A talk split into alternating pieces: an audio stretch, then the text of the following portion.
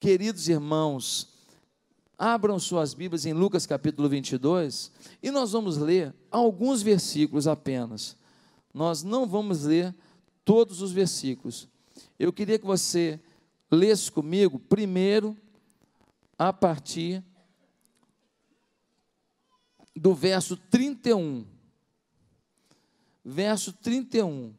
Lucas 22, verso 31. Está comigo? Amém? Se tiver alguém do seu lado sem Bíblia, você pode oferecer ou pode acompanhar aqui no telão, tá bom? Lucas 22. Diz assim a palavra bendita, versículo 31. Simão, Simão, Satanás pediu vocês para peneirá-los como trigo. Mas eu orei por você, para que sua fé não desfaleça.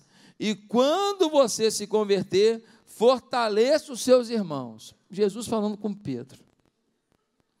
Mas ele respondeu: Estou pronto para ir contigo para a prisão e para a morte. Respondeu Jesus: Eu lhe digo, Pedro, que antes que o galo cante hoje, três vezes você negará que me conhece. Agora vamos ler o versículo 54. Pedro nega Jesus. Então, prendendo-o, levaram-no para a casa do sumo sacerdote.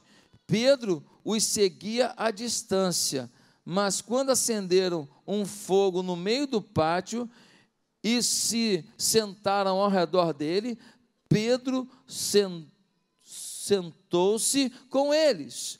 Uma criada o viu sentado ali à luz do fogo e olhou fixamente para ele e disse: Este homem estava com ele. Mas ele negou: Mulher, não o conheço. Pouco depois, um homem o viu e disse: Você também é um deles. Homem, não sou, respondeu Pedro. Cerca de uma hora mais tarde, outro afirmou: Certamente este homem estava com ele, pois é Galileu. Pedro respondeu: Homem, não sei do que você está falando. Falava ele ainda quando o galo cantou. O Senhor voltou-se e olhou diretamente para Pedro.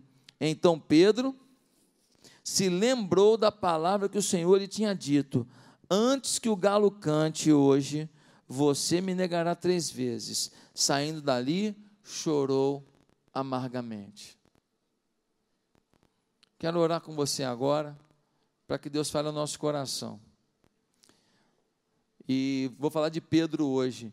E um menino maravilhoso que frequenta a nossa igreja é o Pedro, foi convocado para a seleção brasileira. Ele me mandou um pedido de oração hoje, porque ele teve uma torção no joelho ontem, no jogo do Fluminense. Então, ora pelo Pedro, o Pedro da gente aqui, enquanto eu também vou estar orando para que o Pedro da Bíblia nos abençoe. Vamos pedir a Deus a mão dele sobre o nosso irmãozinho querido que foi convocado para a seleção brasileira. Senhor, obrigado porque estamos aqui para falar de Pedro e de um ensino poderoso. Abençoa o Pedro, nosso irmão, que está fazendo exames nesse momento, devido a uma lesão no joelho na semana em que foi uma semana depois da sua convocação para a seleção. Guarda, protege, tranquiliza o coração dele. E que nós aqui sejamos abençoados pelo Pedro da Bíblia. Que o Pedro, nosso amigo, nosso irmão, seja curado e que o nosso coração também seja curado pela vida e pelo exemplo da história do Pedro da Bíblia. Em nome de Jesus, amém. Queridos, um jovem pobre ficou muito rico e famoso. E um dia, os pais dele, gente muito humilde, de roupa muito, muito simples, de sapato muito simples, foram lá no escritório muito chique dele. E ele estava no escritório em reunião, uma reunião importante. Realmente era uma reunião de negócios. Mas quem chegou naquele escritório foram seus pais. Seus pais. Humildes, de roupa muito simples, gente simples. E ele mandou avisar os seus pais: Diga que eles não avisaram que viriam e que eu estou ocupado. Não vou poder atendê-los. A secretária ouviu aquilo, foi lá e deu recado.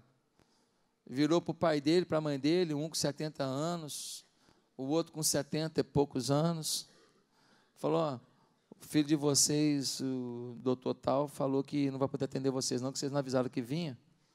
E ele está em reunião na sala de reunião com o staff da empresa. Os pais baixaram a cabeça, foram embora. E a secretária, que tinha uns três anos só trabalhando com o doutor, tomou uma raiva daquela situação tão grande, que quando acabou a reunião, ela falou assim: Eu posso até perder meu emprego, mas hoje eu vou ser voz de Deus nesse negócio aqui. Foi lá, botou o dedo na cara dele. Ela já era uma, uma senhora, uma jovem senhora, ele um pouco mais novo do que ela. Foi lá, botou o dedo na cara dele e falou assim: se o senhor quiser me mandar embora agora, o senhor me manda. Mas eu nunca vi um filho fazer isso com um pai. O que o senhor fez não foi coisa do homem que me contratou. Se não está satisfeito de ouvir o que eu estou te falando, pode mandar embora. Mas o que, que custava o senhor ir lá, dar um beijo, um abraço nos seus pais, pedir para eu levá-los aqui a um restaurante aqui, para eles lancharem, comer uma coisa, depois senhor chegava lá e encontrava com eles. O homem ficou envergonhado, tomou a lição de moral da secretária, ele nunca imaginou que ia ter essa coragem. E aí ele ligou para os pais dele para pedir perdão. E o pai falou assim: Meu filho, você tem que pensar qual é o seu amor. Porque quem ama não nega seu sangue.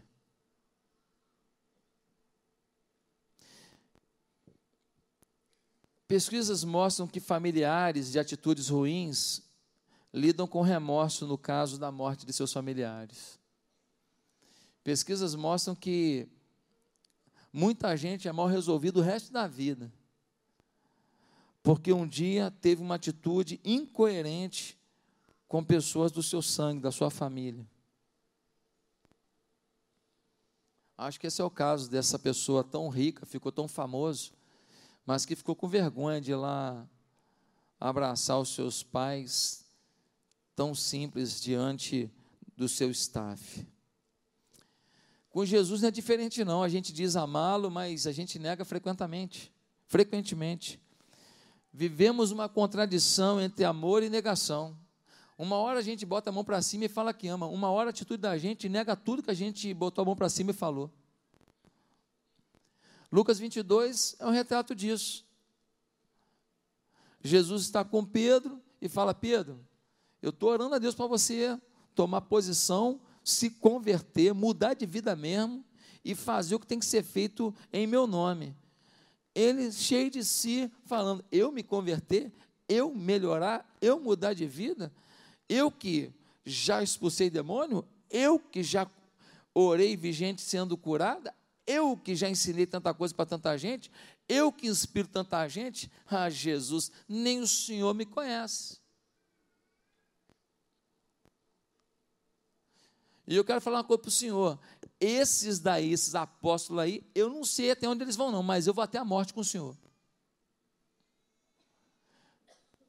Jesus vira para ele e fala assim: Pedro, antes que o galo cante hoje, você vai me negar três vezes.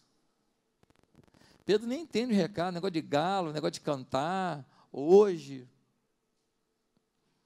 Jesus é preso, Pedro se rebela, tenta matar o soldado Malco, que foi prender Jesus, corta a orelha do cara fora, Jesus cola a orelha, se entrega, e diz a Bíblia que Pedro vai atrás, mas de longe, para ver o que está acontecendo. E aí, quando Jesus vai e fica de longe para ver o que está acontecendo, diz a Bíblia que estava muito frio. E tinha um pessoal que tinha feito uma, uma fogueirazinha para dar uma esquentada. Faz muito frio naquela região da Palestina.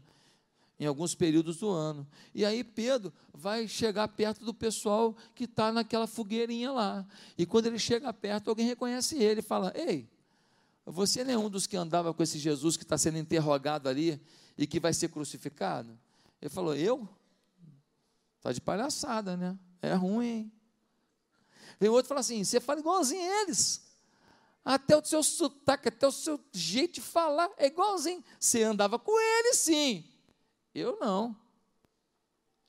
Vem o terceiro e fala assim: é você. Você é discípulo daquele homem. Ele falou: eu não. Diz a Bíblia, quando ele falou o terceiro não, quando ele fez a terceira negação a Jesus, o galo cantou. Acabou!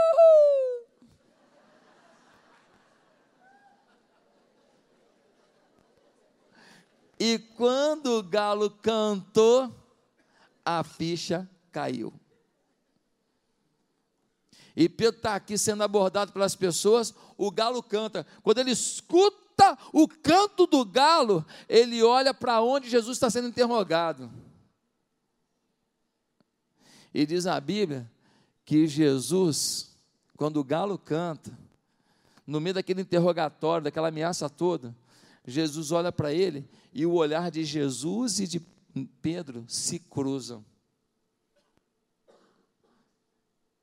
É como se Jesus estivesse dizendo: Eu não te falei? Pedro baixa a cabeça, sai dali e vai chorar amargamente. Pastor, eu nunca negaria a Jesus. Se você nega com os atos, o que garante que você não vai negar com a sua boca se um dia vier uma perseguição nesse Brasil? Pelo caminho que está tomando o país, não vai ser difícil uma perseguição nesse Brasil em pouco tempo. Não é difícil que daqui a pouco para abrir igreja vai ser uma burocracia tão grande que a gente não vai abrir mais nada. Não, não, não é proibido, não é descabido pensar que daqui a pouco a igreja não vai ter liberdade para pregar em qualquer lugar. Está acontecendo isso em outros países, aqui da América Latina.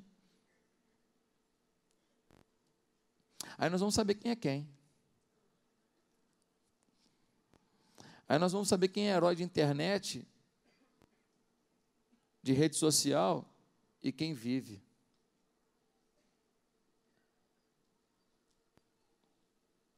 Meus amados irmãos, ter fé medíocre é negar Jesus. Viver como se Jesus não fosse filho de Deus é negar Jesus. Não ter uma vida santa é negar Jesus. Ofender pessoas é negar Jesus.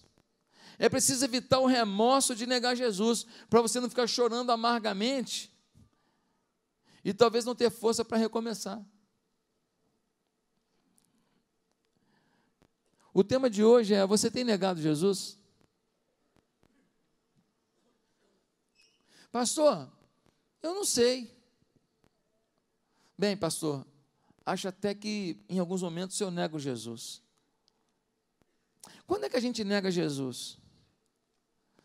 Quando é que a gente começa a ter comportamentos que o nosso discurso não fica compatível com esses comportamentos? Quando é que a gente começa a falar que a gente é um cristão, mas a gente não vive cristianismo de verdade? Quando é que a gente começa a, a falar mais contrário à fé e à paixão e ao quebrantamento e à santidade do que propriamente a gente demonstrar esse quebrantamento, essa fé, essa santidade. Quando é que a gente fala um monte de coisa bonita para um monte de gente, mas ninguém se atrai pelo que a gente fala, porque no fundo, no fundo, eles não sentem unção de Deus, eles não sentem poder de Deus nas palavras que a gente fala.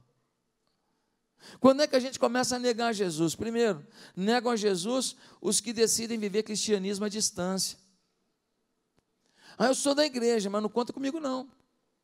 Eu sou da igreja, mas me deixa em paz. Eu sou da igreja, dou uma ofertinha aí, porque dízimo eu não concordo. Eu, eu sou da igreja, mas assim, eu, eu não quero assumir ministério nenhum. A recepção, o dia, eu estou na escala, eu não venho, nem aviso ninguém. Eu sendo nesse banco aqui, eu não vou pegar um colete daquele verde ali. Eu não quero ajudar, porque eu não estou afim. Eu não, eu não quero compromisso. Visitante, não, não trago visitante, não. Eu venho, eu venho com meu pé, cada um vem com o seu. Eu pago meu BRT, cada um que paga o seu. Ninguém me falou, eu que vim aqui, então quem quiser que venha. Então, eles não querem chegar junto. Eles não querem pagar preço. Ficar na escala para trabalhar no Ministério Infantil, assumir um grupo de casados para sempre vir todo sábado para o Biuan e para o Ripe. Aí. Eles não querem. Ser fiéis, dizimistas, ofertantes para o ministério infantil, ir num projeto missionário, ajudar lá no lixão de Gramacho, assumir uma célula, liderar, pastorear uma célula, cuidar de gente, cuidar de gente, dedicar um dia por semana para cuidar. Os outros dias, da onde tiver, liga para a pessoa. Você faltou na cela, estou com saudade de você. Cadê você? Não some não. Coisas básicas que a gente pode fazer no dia do aniversário, lembrar da pessoa. Você não sabe como as pessoas estão precisando de Deus. Está aqui hoje uma irmã que me mandou um vídeo que eu chorei copiosamente. Era a filhinha dela, jantando comigo, almoçando, não sei o que era na refeição. Era uma foto minha, do CD, do Audiobless, de um lado da mesa, e ela do lado de cá.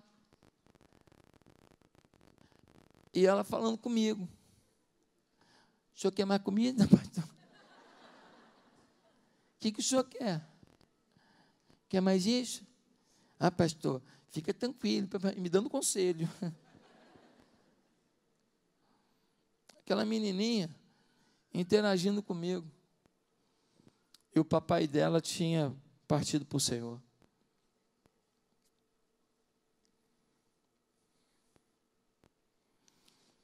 Tem um monte de gente aqui dentro que vive suas dores estão procurando um pastor que sente consigo a mesa para almoçar. Eu não tenho como almoçar com todo esse povo. O que você está fazendo? O que você está fazendo? Quem pode contar com você? Qual é a pessoa que pode contar com você? Tem gente que é muito bom, bom de conversa fiada, de prática, só nega Jesus.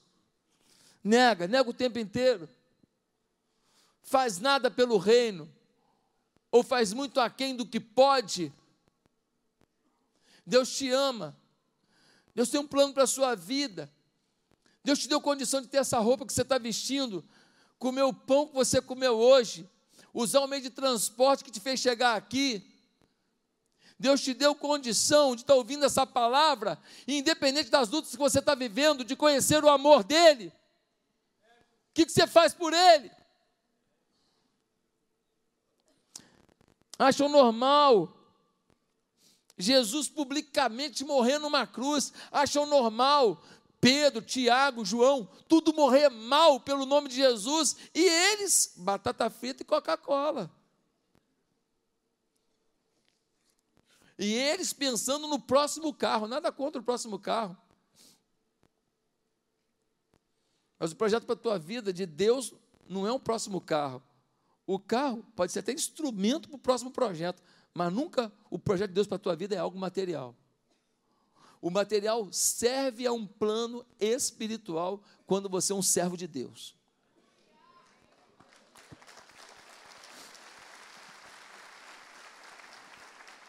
Alguns têm comportamentos que mostram os tipos de crente que a gente tem. E ninguém se sente ofendido, só uma coisa meio assim, jocosa. Tem o crente fashion, ele quer roupinha nova, filme de cartaz, malhar na academia do momento, usar creme da Gisele Bündchen, ter o carro da propaganda, morar no condomínio do artista. Ele quer tudo atualizado. Ele só não quer atualizar a palavra de Deus todo dia lendo. Tem o crente agente secreto. Ninguém sabe que ele é crente. No condomínio ninguém sabe. Tem o crente surfista, vai na onda dos outros, testemunho que é bom nada. Tem o crente Garfield, se amarra no sucesso da igreja, mas não quer nada com trabalho. Uma vez eu vi um quadrinho do Garfield, ele falando assim: quando me dá vontade de trabalhar, eu fico quietinho, até vontade de passar.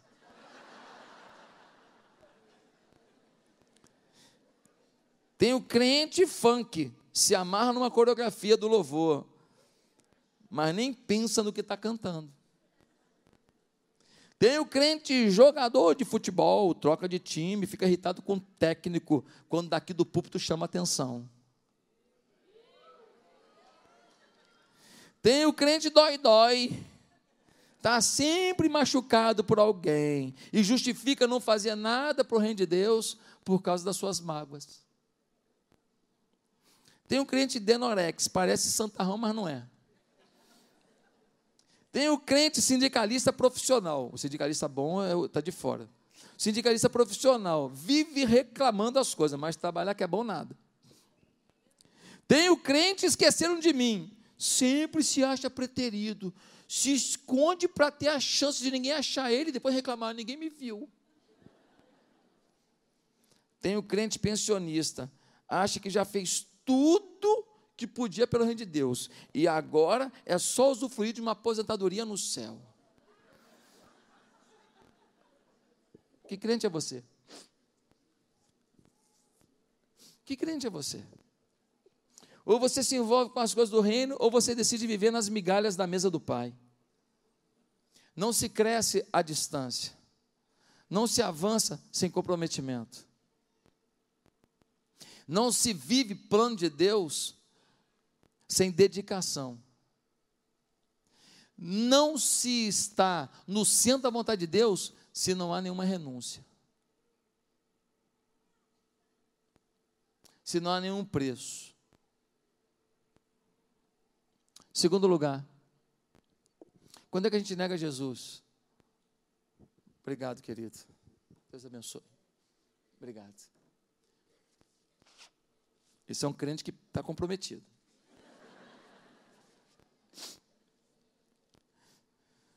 Segundo, quando é que a gente nega Jesus?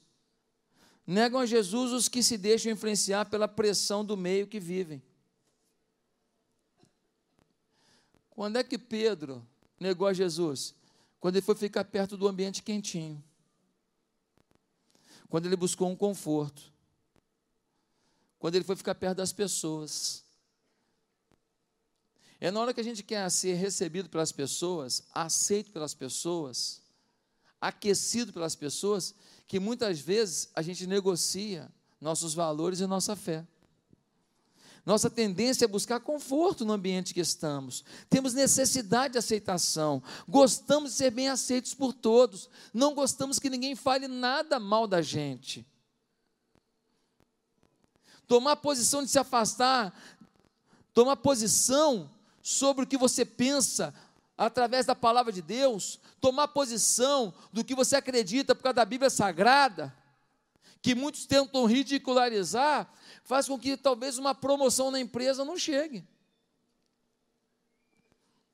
Tomar posição pode significar você não ser chamado para o final de semana em Angra.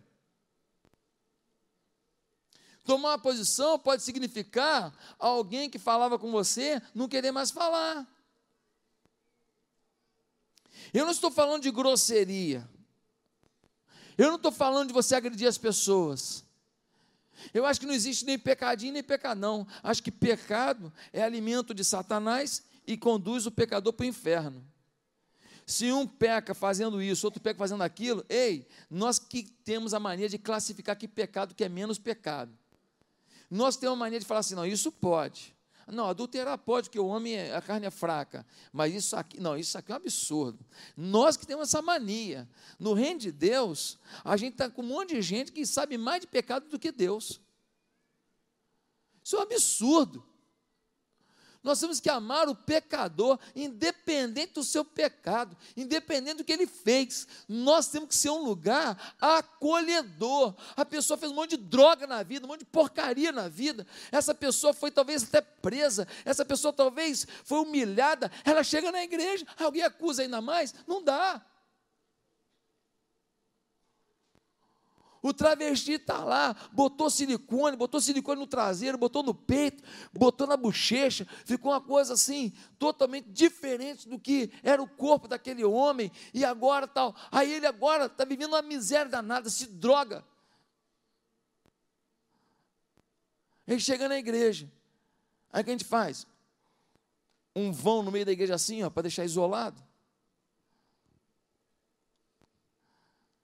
Se os homens e mulheres não abraçarem a pessoa, independente do silicone, que eu não estou abraçando o silicone, estou abraçando a pessoa. Se nós não formos um lugar de aceitação, quem vai ser? A mulher tem seis filhos, um com cada homem, quatro não sabe nem quem é o pai. Chega na igreja, a gente fala assim: essa mulher aqui era isso, era aquilo. Não, na igreja nós temos que acolher Agora, deixar de falar a verdade, não. Deixar de falar o que nós cremos em Cristo, não. Deixar de falar o que as Escrituras dizem, não. No versículo 56, é a hora da verdade aqui, ó. A gente lê assim: Uma criada o viu sentado ali à luz do fogo, olhou fixamente para ele e disse: Esse homem estava com ele. É hora de falar assim: eu estava mesmo. É o meu Senhor, é o meu mestre. É uma injustiça isso, é um absurdo. Jesus curou, libertou, Jesus ensinou, Jesus amou. O que vocês estão fazendo é um absurdo que está sendo feito. Não, o que, que ele fez? Eu não estava com ele, não. Eu não conhecia ele, não. Eu não sei quem é, não. Ele preferiu negar do que assumir. Hoje não é diferente. Se você faz as coisas que Jesus orienta, você é alvo de chacotas. Eu fui alvo de chacota muitas vezes. Eu casei virgem com 25 anos. E não é nada demais o que eu fiz, coisa mais natural do mundo. Um jovem crente vive em santidade. Crente vive em santidade. Eu casei virgem aos 25 anos. Você acha que no meu ambiente de trabalho e na minha faculdade alguém não me encarnava? Ah, pastor, você contava? Contava, perguntava, falava. Eu não tenho vergonha de falar que eu estou buscando santidade. Eu não sou uma pessoa perfeita. Eu também tinha atração por outras mulheres. Eu também queria ir para sexo com mulher, igual todo mundo. Eu tinha 18 anos, os hormônios nos converteram.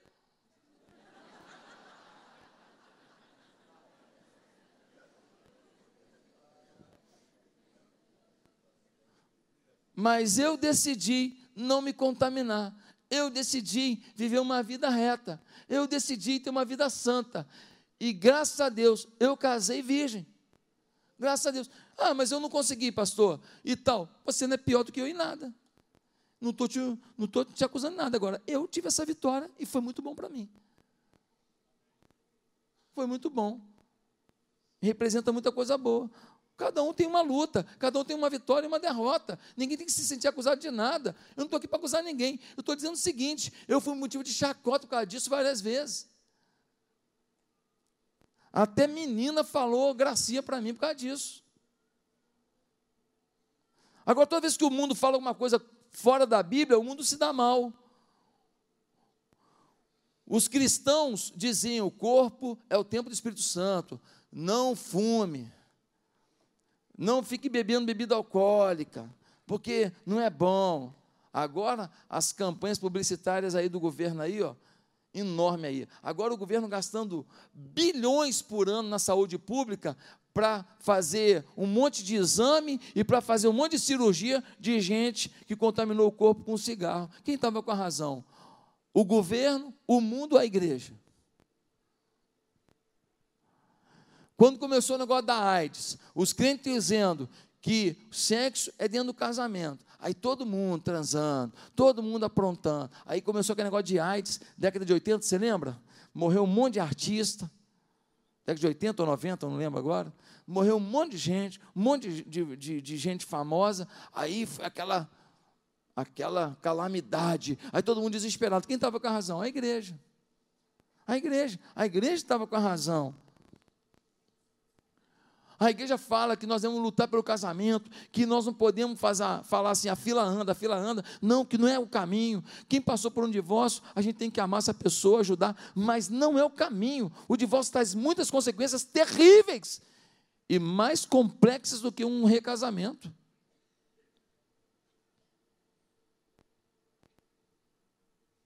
E um recasamento, um recasamento corre muito risco quem passou por um divórcio é, é, porque já vai às vezes ferido, não é fácil.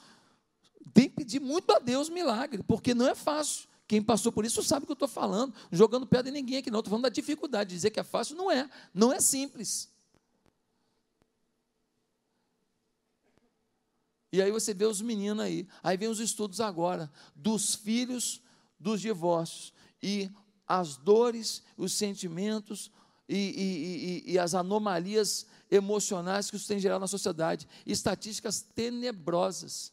Quem estava com a razão? A igreja. A igreja que tem razão. E a gente fica com medo de falar o que a igreja, o que a Bíblia diz.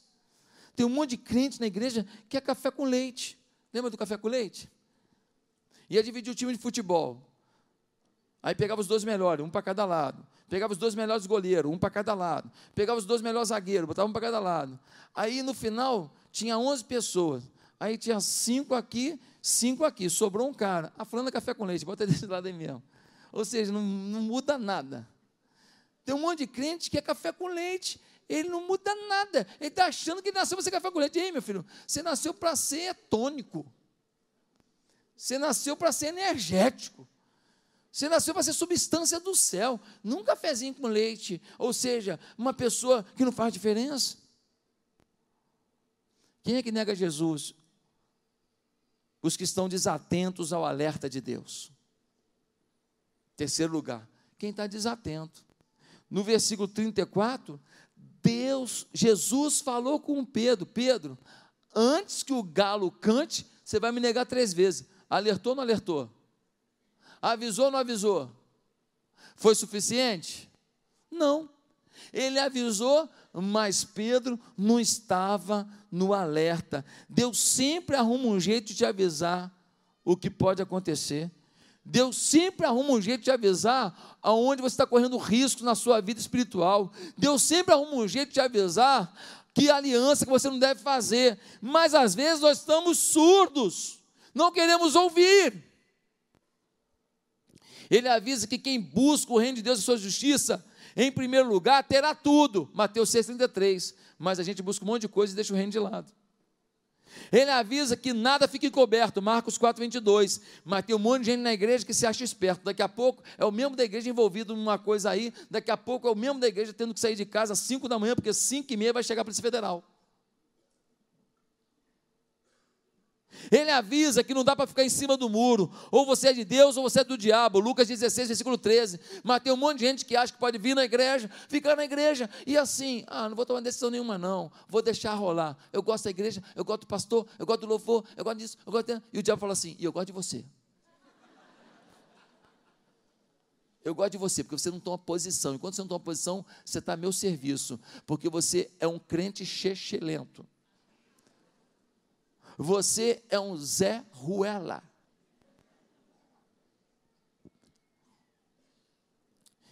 Ele nos lembra que nada é impossível para quem crê. Mateus 28, 18. Mas a gente às vezes não acredita que Deus pode resolver tudo num dia. Tem ímpio com mais fé que muito cristão. Tem ímpio que fala, não, um dia eu consigo. E tem cristão falando assim, acho que já deu. Ele avisa que ele odeia hipocrisia. Ele chamou fariseu de raça de víboras. Jesus nunca xingou ninguém a não ser os hipócritas. Mulher adulta ele não xingou.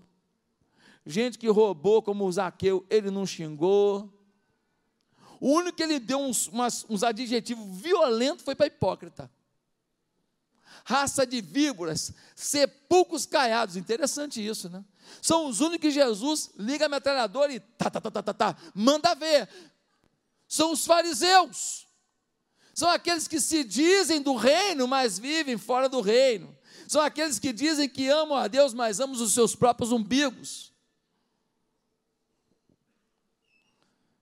Ele avisou que no mundo poderíamos ter muita coisa, mas paz de verdade só com ele. João 14, 27. Deixe-vos a paz, a minha paz vos dou. Não vou lá dou como o mundo a dá. Não se turbe o vosso coração, nem se atemorize. Ele disse: a minha paz não é condicional, a minha paz independe do momento. Ele avisou, mas a gente busca a paz no dinheiro, busca a paz na fama, busca a paz na prostituição, busca a paz no sexo, busca a paz na bebida, busca a paz na droga, busca a paz aqui, busca a paz ali, e depois fica frustrado e sem paz mas ele alertou. O problema é que a gente não lê Bíblia. E quando lê, não quer viver. Eu conheci um vigia lá no Rio Mar, quando a igreja estava no Rio Mar. O vigia, ele estava na igreja há um ano. A igreja dele era uma igreja pequena, tinha 70 membros. Ele tinha levado para a igreja 15. Eu nunca esqueci disso. Ele tinha um ano de convertido, a igreja dele tinha 70 membros. E ele levou mais de 20% para a igreja, foi ele que levou. Não é bonito isso? Olha o ímpeto dele, olha a vontade de servir a Deus. Negamos porque não guardamos o alerta no coração, às vezes só na mente. Mas o que diz o Salmo 119, versículo 11? Escondi a tua palavra no meu coração, para não pecar contra ti. Tem muita gente que sabe a Bíblia aqui, mas tem que descer aqui uns 30 centímetros até aqui. Que se você não guardar no coração, você vai agir igual qualquer ímpio. Você conhece, mas não tem força para viver o que você conhece. Mas em último lugar, eu quero dizer que negam a Jesus os, des, os que desconhecem sua real condição interior. Quando Jesus fala, Pedro, você vai me negar hoje, é, é, eu, eu, vou orar por você, você se converter e você fazer a minha obra hein, e você fazer direitinho. O que, que ele fala? Eu sou o cara. Se João, ó, estou até desconfiando do João, de repente vai te negar, hein? Acho que o Tiago vai vacilar. Bartolomeu, não confio. Tomé é meio assim, meio chorão. Esse Judas nunca me enganou. Agora, eu, Senhor, sou o cara, hein? Eu, só pode contar. Olha a visão que ele tinha de si mesmo no mundo espiritual. Jesus fala para ele, cara, orando você se converter. Você conhece muita coisa de mim, você já até foi usado por mim, mas deixa eu te falar, falta uma conversão mesmo, falta ainda uma experiência maior, falta ainda uma entrega total. Pedro, você você vai me negar hoje três vezes, não uma só não. Você vai negar três só para você ver como que você está com ruindade no coração. Como que o, seu umbigo vale mais do que a minha vida. Quanto que o seu dinheiro vale mais do que o meu reino. Quanto que o seu apartamento vale mais do que a minha casa. Quanto que a sua fama vale mais do que o meu nome ser exaltado. Quanto que se depender de você, eu não vou a lugar nenhum, Pedro. Hoje você vai ver, três vezes você vai me negar. Você vai ver só. Você está se achando? Aqui, para você saber do que, que eu estou falando, vai cantar um galo. A impressão que dá é que Pedro falou assim: Jesus está blefando. A impressão que dá é que Pedro diz assim: Jesus está muito, muito enganado sobre mim mesmo. A máscara da autoconfiança era vestida por Pedro. Ele era um homem de sangue quente, falava muito e pensava pouco. Um dia disse a Jesus que estava pronto para ir, até para a prisão e morrer. Mas não estava. Pedro pensava que era melhor e mais consagrado. Não era.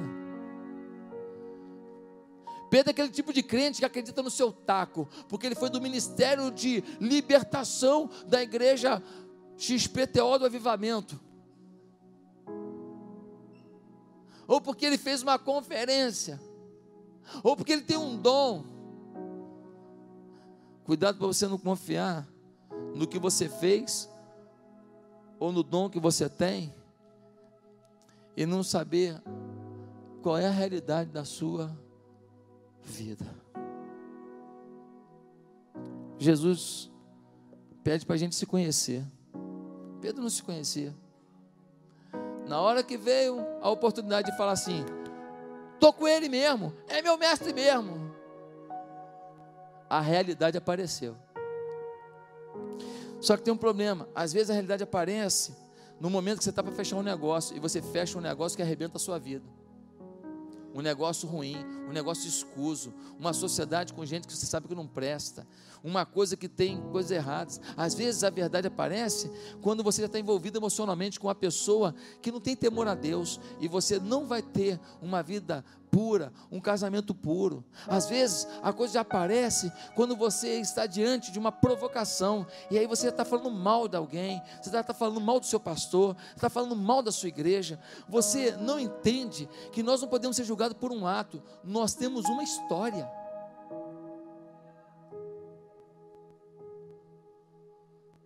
Alguém foi e postou.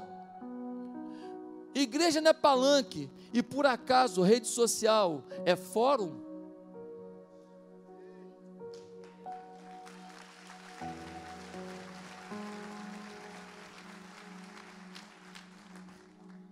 Quando a gente não gosta de uma coisa no outro, a gente ora. E depois, com muito amor no coração, a gente fala para o outro: Olha, isso eu não gostei. E o outro fala assim: Me perdoe se eu te magoei. Eu não queria te magoar. Porque nós somos um. Olha isso aqui, ó. Olha a luzinha lá. Esse é o ano da aliança. E nós vamos ser provocados em muitos momentos durante esse ano, porque Deus está tratando a nossa aliança. Deus quer saber o quanto você ama essa igreja, ama a sua liderança e confia nela. Não uma liderança perfeita, mas uma liderança íntegra. Você já imaginou se cada vez que você aprontasse alguma, o seu líder de célula colocasse nas redes sociais o que ele pensa sobre a sua atitude?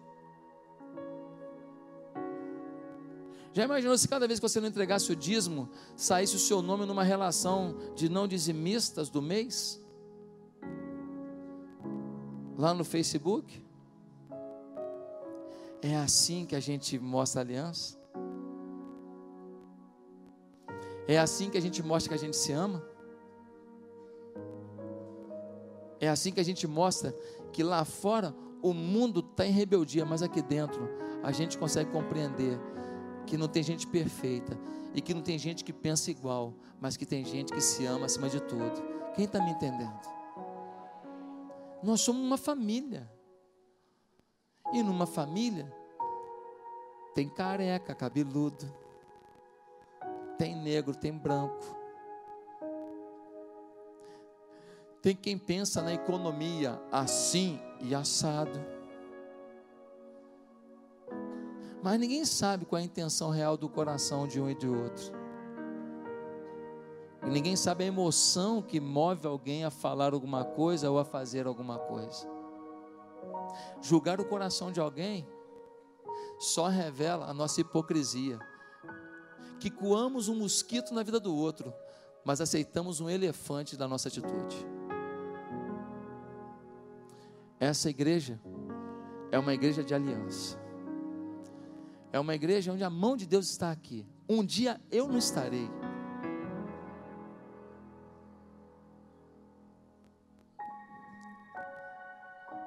mas Deus vai continuar aqui. Um dia você não vai estar, mas a obra vai continuar, porque nós vamos pavimentar o caminho dos que estão vindo. E nós vamos pavimentar com unidade, com amor, com respeito e com dignidade. E com voz profética, nós não vamos nos calar. Nós não vamos aceitar que o mundo diga o que quer, e a igreja se cala e aceita o que vier. Meus amados irmãos, não neguemos a Jesus nas atitudes entre nós. Nos amemos mais e mais. Olha para o lado, está vendo? Diferente de você, né? Bem diferente, né? Tudo diferente. Essa pessoa do seu lado é única na coleção de Deus. De repente você nem gosta, porque ele é magro demais, ou é gordinho demais, ou careca demais, ou, ou cabeludo demais, ou o nariz é assim, ou a boca é assada, você talvez nem seja o seu padrão, mas deixa eu te falar, tem ninguém que nem essa pessoa do seu lado. Na coleção de Deus, ele é exclusivo. Trate de respeitar o que Deus tem como único na história. Eu quero perguntar se veio alguém aqui hoje e foi tocado por Deus. Quero perguntar se veio alguém aqui hoje e que nunca viveu hipocrisia. Hipocrisia é uma palavra muito esquisita. Ela vem do grego, né? Hipocrisia vem dos atores que representavam o que eles não eram. Hipocrisia é você cobrar dos outros o que você não faz. Hipocrisia é você se colocar num patamar que você não atingiu. Você sabe que você precisa de Jesus na sua vida. E a sua vida não é essa vida de amor a Deus, de paixão por Deus, que você talvez até diga que tem, ou talvez você até seja sincero e diga: Eu não tenho, mas eu preciso ter. Quantas pessoas hoje querem começar uma vida sem negação de Jesus? aos pés de Jesus, amando Jesus, apaixonado por Jesus. Eu queria que você curvasse a sua cabeça agora. E se você hoje está entendendo que você ainda não fez esse acordo com Jesus, mas você quer fazer, eu queria que hoje você fizesse uma oração comigo rapidinho aqui. Ninguém precisa ouvir. Aonde você está? Eu quero que você faça uma oração comigo dizendo: Eu quero Jesus como Senhor da minha vida.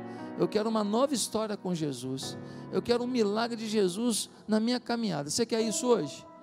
Você quer hoje acertar sua vida com Deus? Que Ele dirija cada passo seu, cada decisão sua? Você quer intimidade com Deus?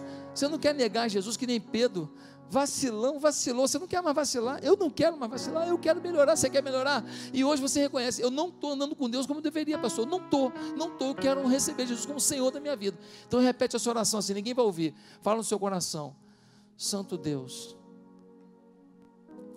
nesta manhã, eu quero pedir que o Senhor mude a minha vida. Eu não quero te negar com a minha vida. Eu quero te amar com a minha vida. Perdoa os meus pecados. Me ajuda, Deus, a ser mais sincero na minha relação contigo.